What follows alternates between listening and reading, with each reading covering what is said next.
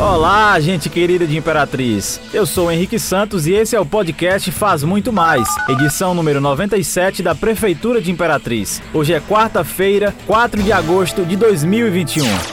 Eu sou Lauri Barros e juntos vamos trazer as principais notícias que foram destaque da Prefeitura de Imperatriz. Vamos começar falando sobre educação. Notícia, informação. Cerca de 45 mil alunos da rede municipal de ensino retomaram as atividades nesta terça-feira, dia 3. Além da volta às aulas desse semestre, houve também a aplicação das provas da 16ª Olimpíada Brasileira de Matemática das escolas públicas. Seguindo todas as medidas de segurança, as unidades de ensino receberam os alunos que optaram pela prova física. Quem fala mais sobre o assunto é o secretário de Educação, José Antônio Pereira.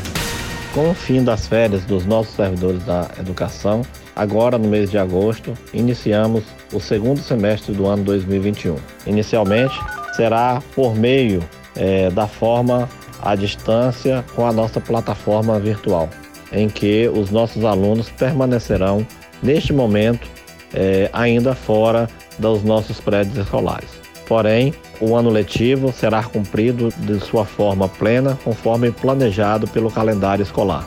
Quanto ao retorno presencial, esse, como já divulgado para todas as redes, é, iremos fazer logo após os 100% da nossos profissionais da educação tomarem a segunda dose da vacina. Isso tudo para o bem-estar de toda a nossa população que frequenta as nossas escolas. Vacinação. A remessa de primeira dose prevista para chegar terça-feira, dia 3, atrasou. Assim, a nova previsão é para quinta-feira, 5 do 8. Mas a campanha segue com a aplicação de segunda dose nos seguintes pontos: Associação Médica de Imperatriz e Escola Madalena de Canossa, das 9 às 17 horas.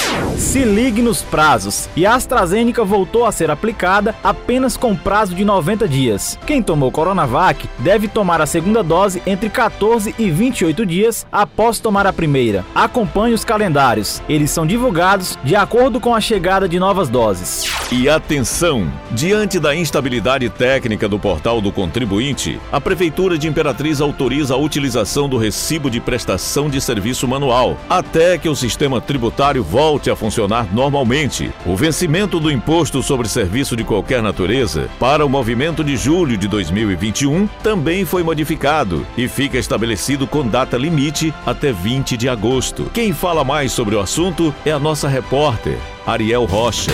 Modificações foram estabelecidas pela Portaria número 43, divulgada nesta quarta-feira pela Secretaria de Planejamento, Fazenda e Gestão Orçamentária. O recibo para ser preenchido pelos prestadores de serviço está disponível lá na parte de comunicados do site da Prefeitura de Imperatriz. Lembrando que uma cópia do recibo deve ser enviada à Secretaria de Fazenda juntamente com o documento da portaria que dá essa autorização para o e-mail cefasgo@imperatriz.ma.gov.br.